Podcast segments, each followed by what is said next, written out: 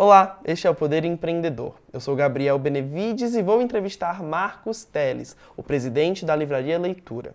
A empresa foi fundada em 1967 em Belo Horizonte, mas sua expansão verdadeira começou em meados dos anos 2000. Marcos assumiu a presidência da companhia e decidiu dar início ao projeto de expansão do negócio para outros estados, especialmente em shoppings. Marcos, muito obrigado por ter aceitado o convite. Obrigado a vocês, Gabriel, pelo convite. Honrada de poder participar. Agradeço também a todos que assistem este programa. Esta entrevista está sendo gravada por videoconferência no estúdio do Poder 360 em Brasília. Marcos, eu começo essa entrevista perguntando qual foi a estratégia que o senhor usou para expandir as operações da leitura. Como que a empresa saiu de Minas Gerais e chegou em outros estados do Brasil? Bom, a leitura, como você já contou aí, foi fundada em 1967 pelo meu irmão Emílio viemos, começamos um crescimento a partir de 1980 e a partir do ano 2000 saímos de Minas Gerais. Nessa data, acho que tínhamos 15 lojas todas em Minas e fomos para Brasília em, no ano 2000, abrimos duas em Brasília. No ano 2001, 2002, continuamos essa expansão, aí fomos para Goiânia, Vitória, fomos para outros estados. Nosso crescimento depois de Minas, ele se deu mais nas imediações, né? É, Brasília, Goiânia, Vitória. Depois crescemos mais para o Nordeste, Norte e Centro-Oeste. E por último, agora nos, nos últimos dez anos, né, a gente começou a ter um crescimento maior na, nos estados do Rio e São Paulo. Até porque lá já tinha outras redes bem consolidadas que tiveram problemas financeiros e dívidas estavam operando com prejuízo, entraram em recuperação judicial a partir de 2018, e aí nós vimos que tinha espaço também nessas regiões que estavam melhores atendidas. É, como o senhor bem pontuou, dois grandes nomes do ramo de livrarias fecharam as portas agora em 2023, que foram a Cultura e a Saraiva. Ambas entraram em recuperação judicial, mas tiveram a falência decretada pela Justiça. Elas não conseguiram reverter a situação. A leitura espera, de alguma forma, ocupar o espaço deixado por essas duas livrarias? É, naturalmente, quando há uma saída do mercado de alguma empresa, foi um problema mais pontual. Essas empresas estavam já há muitos anos operando com prejuízo e acumulando dívidas, né? E quando elas vão começar a fechar as lojas a partir de fim de 18, e ainda tem duas livrarias culturas que ainda estão abertas, tiveram, foram decretada falência, mas conseguiram reverter, por enquanto, essa falência. A Saraiva não, já encerrou as atividades e pediu falen uma autofalência. E no, na medida que essas lojas foram fechando, outras livrarias naturalmente foram ocupando os espaços onde achavam que tinha potencial. A própria leitura intensificou, a gente estava abrindo média de seis, sete lojas é, por ano, e a partir do ano de 20 nós estamos com a média de mais de 10 lojas. Uma metade dessas lojas estão em pontos ou shoppings em que fecharam alguma loja dessas redes que saíram, que saíram do mercado. A leitura chegou à marca de mais de 100 lojas abertas agora em 2023. Para ser mais específico, novembro fechou com 108 lojas. E eu quero saber qual a expectativa do senhor de abertura de lojas para o ano que vem. Bom, esse ano começamos com 109 lojas, vamos terminar com 111 e tem mais uma loja que abre agora, inaugura nesse sábado, é, em Natal. E depois, para o ano que vem, nossas expectativas são abrir mais 11 lojas e fechar uma. Então, aumentaria cerca de 10 lojas no próximo ano. Esse ano, o saldo final foi abertura de 12 e fechamento de uma. A gente, todos os anos, a leitura também tem o cuidado de fechar uma loja que não está performando bem. Pra... Sempre vai ter alguma loja que dá errado. A gente tem uma velocidade, de, no máximo em dois anos, tentar fechar alguma loja que não, não atingiu o ponto de equilíbrio. Marcos, qual é o perfil das lojas da leitura? São aquelas mega stores, né, que, que dominam shoppings, ou são estabelecimentos menores? A média de tamanho das nossas lojas então, a maioria de 400 a 500 metros. Mas é, vão ter um total de 30 lojas megas, acima de 800 ou de 1.000 metros, e a, o restante médias e menores. As menores costumam ter de 200 a 300 metros, exceto em aeroportos que são mais compactas. É outro modelo. Mas é, as megas no, no, no, país tiveram uma diminuição. Chegamos a ter mais de 100 megas no país e agora estamos com cerca de 53. Mas no caso da leitura, nós abrimos nos últimos é, quatro anos 8 megas, incluindo esse ano, que abriu uma mega no Iguatemi Fortaleza e outra em Belém. Mas é, essas lojas com mais de 2 mil metros, a tendência é que não se tenha mais.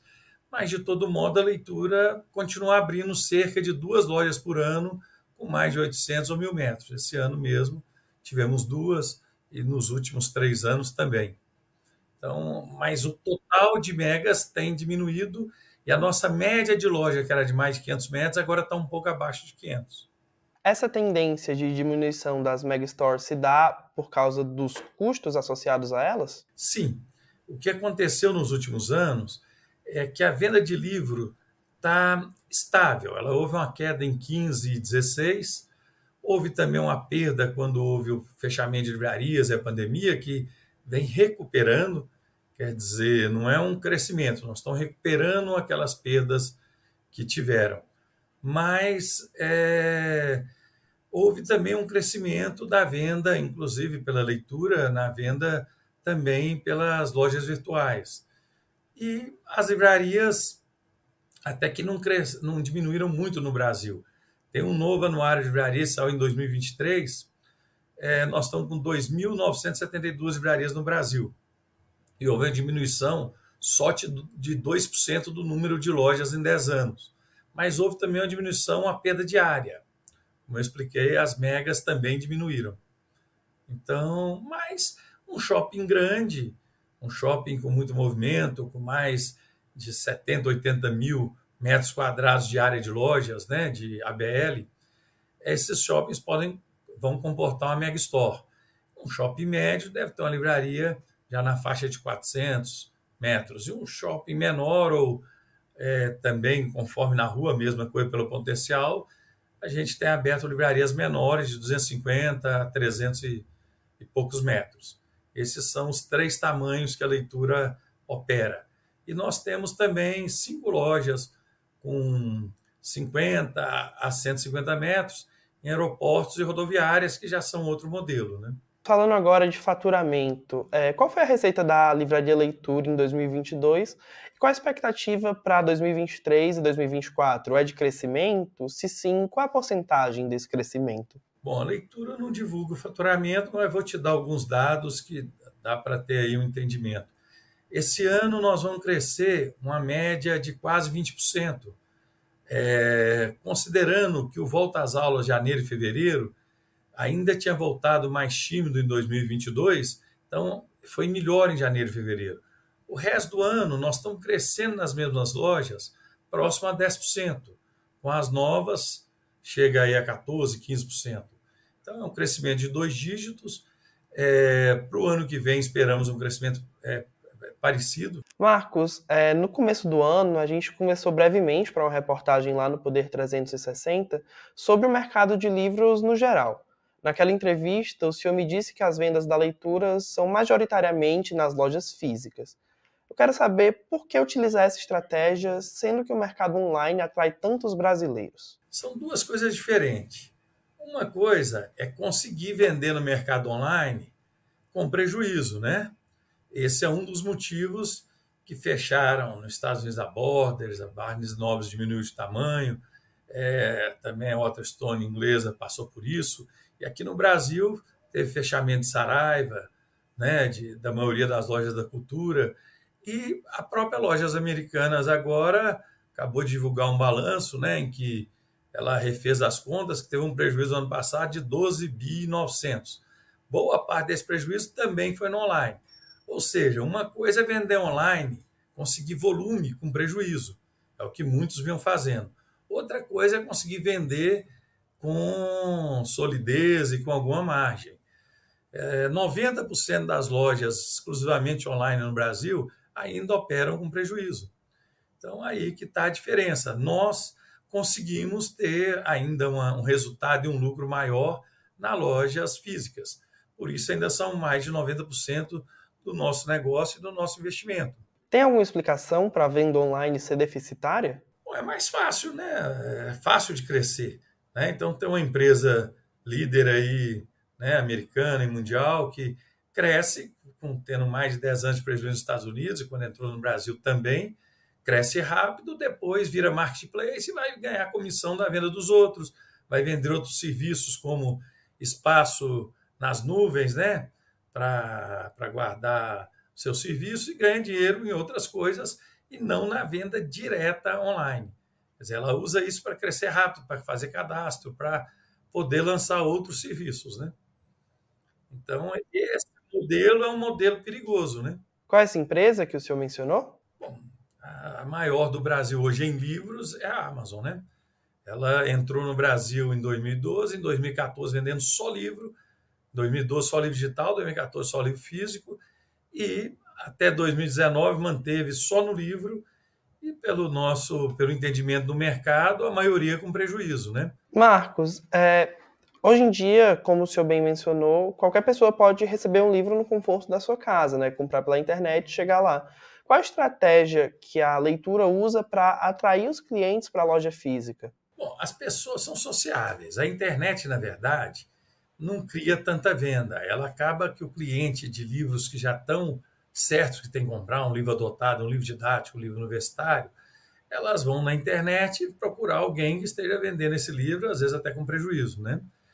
E mas a, as novidades são achadas principalmente e mais vendidas nas livrarias físicas. Pessoas gostam de visitar uma livraria, é, passar, passear entre os livros, conhecer as novidades, olhar as capas, pedir uma é, que as, as pessoas da loja dê para ela uma curadoria, dê ideias de bons livros, de novos livros. As pessoas gostam de. É diferente, é a mesma coisa do cinema. Você pode assistir na televisão, mas o cinema você vai com a namorada ou com os amigos, é outro evento, né? Então, é, sempre vai continuar tendo as pessoas que preferem comprar nas lojas físicas e quem também vai preferir comprar na loja digital. E muitas vezes as pessoas, também na leitura, a gente atende por WhatsApp, por telefone. Você tem que facilitar ao máximo o cliente. Né? Ele que vai escolher o momento e quando que ele quer comprar fisicamente, ou por WhatsApp, ou por telefone, ou na loja virtual as livrarias têm que dar todas essas opções, né? Qual o impacto da, popularização de e-books, né, os livros eletrônicos, e dos leitores digitais, como Kindle, enfim, no mercado do livro físico?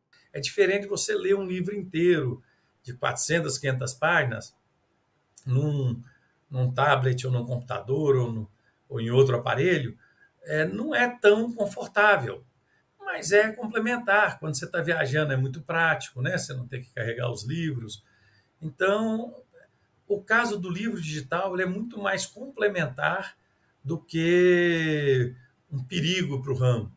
E a gente acha que a pessoa está num lugar longe, numa cidade que nem tem uma livraria ou uma biblioteca, ele pode abaixar ali o livro e começar a ler em minutos. Então, ele tem a portabilidade, a velocidade de acessar, mas a maioria das pessoas continuam preferindo ler o livro impresso e muitos, inclusive, compram o livro digital, começam a ler lá parte do livro e terminam lendo no livro físico, no livro impresso. Então é uma, uma um complementar, é mais um é mais uma mídia, mais um modelo para que você compre seu livro, né? Marcos, a Saraiva e a Cultura chegaram a tentar fazer, chegaram a fazer, na verdade, um leitor digital de livros, é, como o Kindle.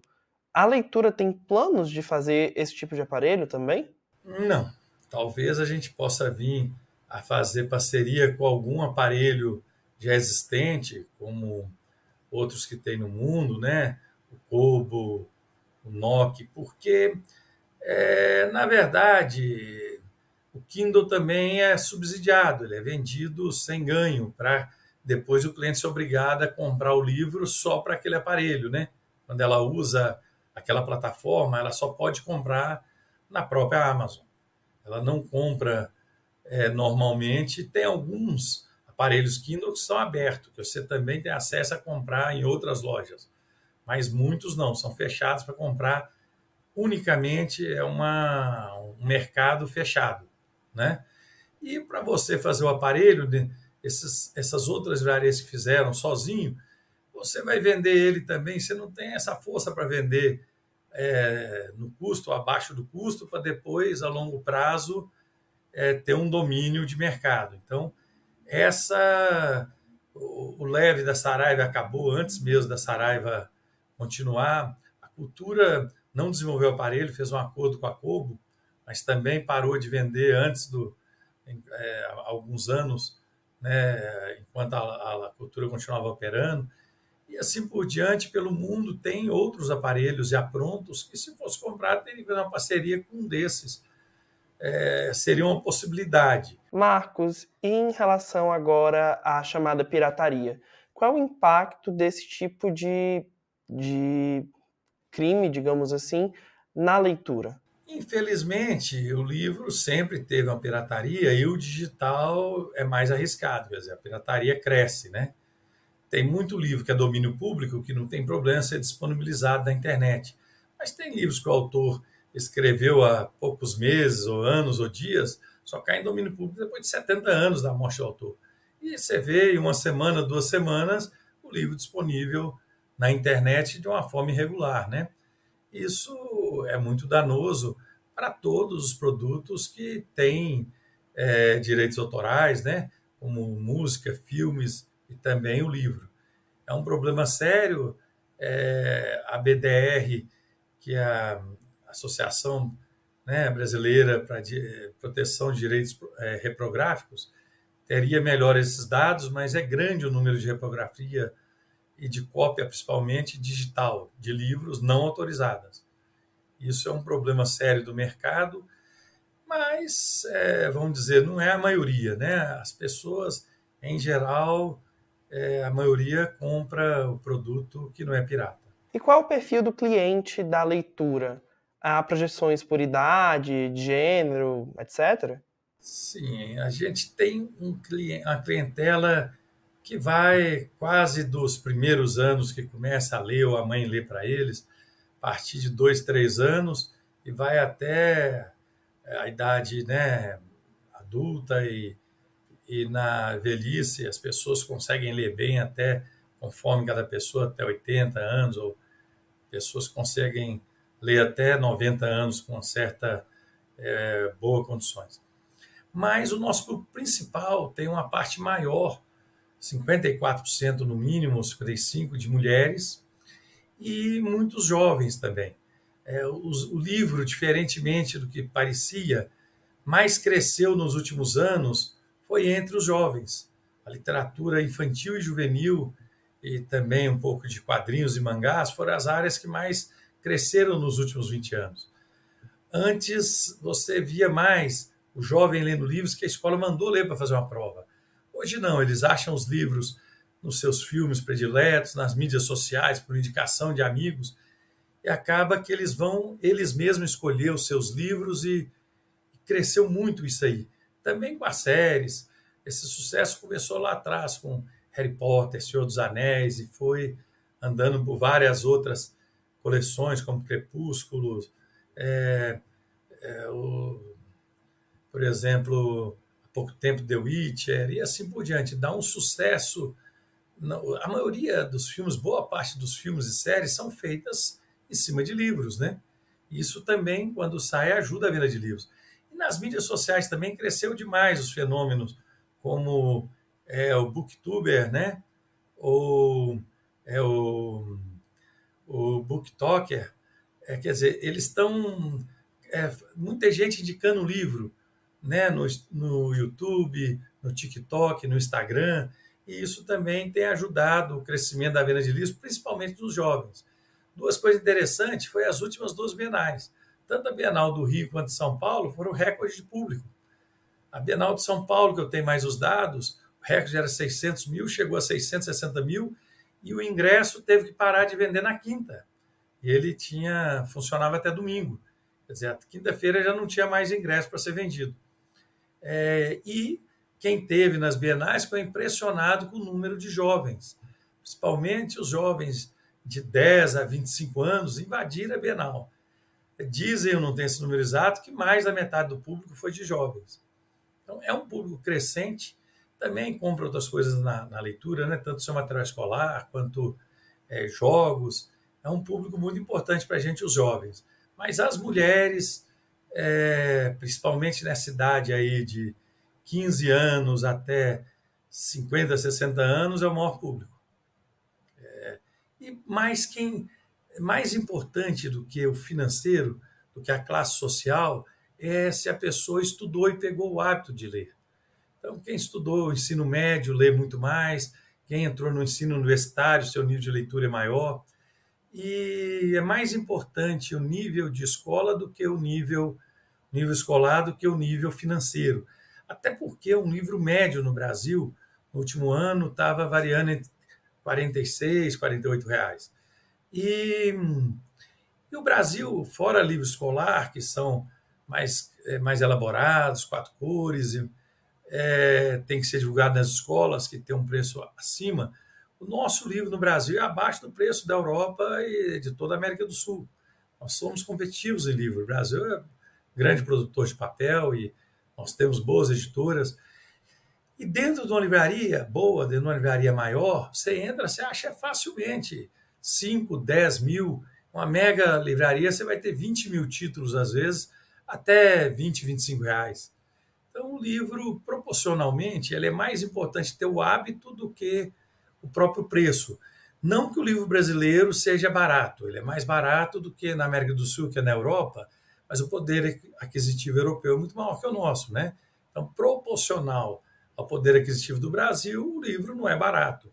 Mas comparando com os outros países e também com os outros, é, vamos dizer assim, é, serviços de entretenimento, um cinema, um show, uma música, um teatro, o livro tem um preço bem competitivo, apesar de todos esses bens culturais é, são, são apertados por uma parte da população mais carente do país. Marcos, tem-se uma percepção geral aqui no Brasil de que o cidadão médio não gosta de ler livros. O senhor concorda com essa ideia? Na realidade, quase todo mundo gostaria de ler mais livros do que ler.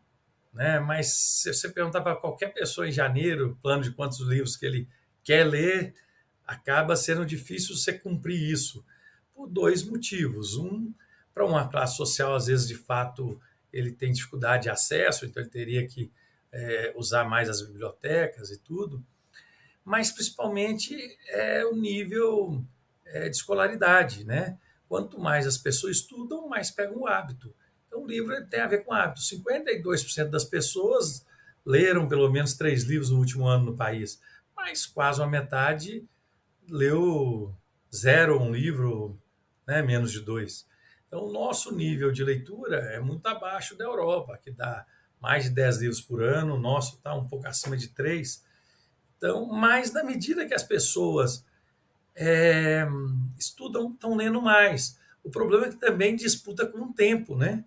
Você lê mais livro, não cresceu tanto, mas você lê mais na internet, você lê no seu WhatsApp, você vai ler nas suas mídias sociais.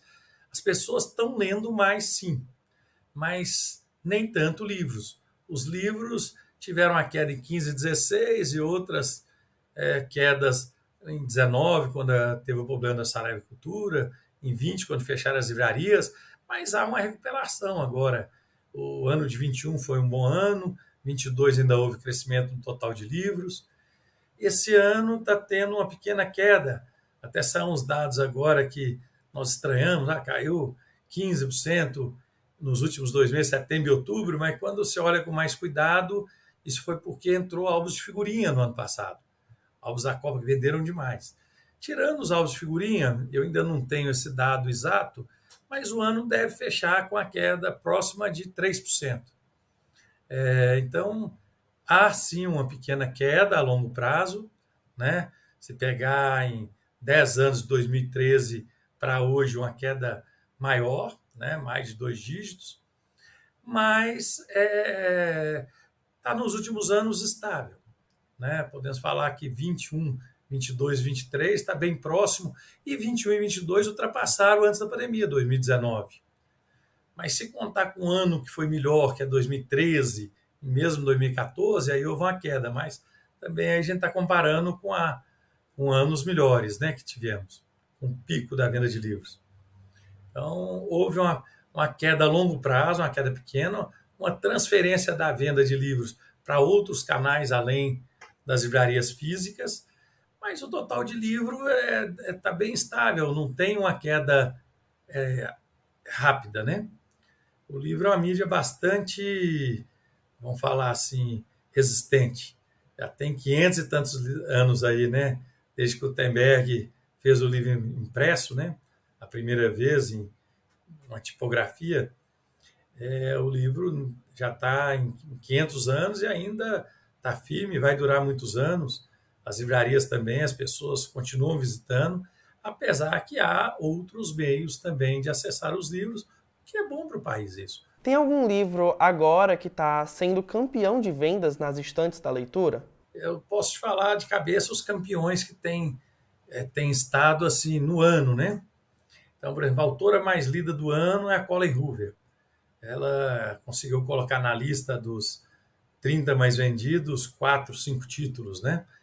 É mais romance, mas também tem é, muitos livros religiosos que estouraram, né? Esses dias, por exemplo, saiu um novo livro do Padre Marcelo, que vai ter um, um bom sucesso, e assim por diante. É, então, são lançados no Brasil cerca de é, 13 a 14 mil livros novos por ano, novos lançamentos. Então, média de 1.100 por mês. E todos os meses vai ter alguns que vão estourar e entrar na lista dos 100 mais vendidos, né? Da Veja, do Publish News. Mas também varia muito, quer dizer, tem alguns livros que são campeão de venda, se mantém ali por três meses, seis meses, um ano. E outros que vão ter uma venda forte e depois é, viram um, um, livro normal de catálogo. Né? Então, mas os lançamentos ainda são muito importantes na livraria. Os lançamentos do último ano é, variam conforme a livraria entre 20% e 30% da venda do livro no ano, pelo menos 20%. E os livros são mais descobertos nas livrarias. Essa é a importância das livrarias na cidade. Chega ao final esta edição do Poder Empreendedor. Em nome do jornal digital Poder 360, eu agradeço ao Marcos Teles por ter aceitado o convite. Eu agradeço muito a vocês aí, não só de nos convidar à leitura para falar do livro e da leitura no Brasil, mas também para puxar um tema tão importante quanto é o livro no Brasil, né? Então, muito obrigado. Agradeço também a todos que assistiram este programa. Essa entrevista foi gravada no estúdio do Poder 360 em Brasília, em 16 de novembro de 2023. Para ficar sempre bem informado, inscreva-se no canal do Poder 360, ative as notificações e não perca nenhuma informação relevante. Muito obrigado e até a próxima!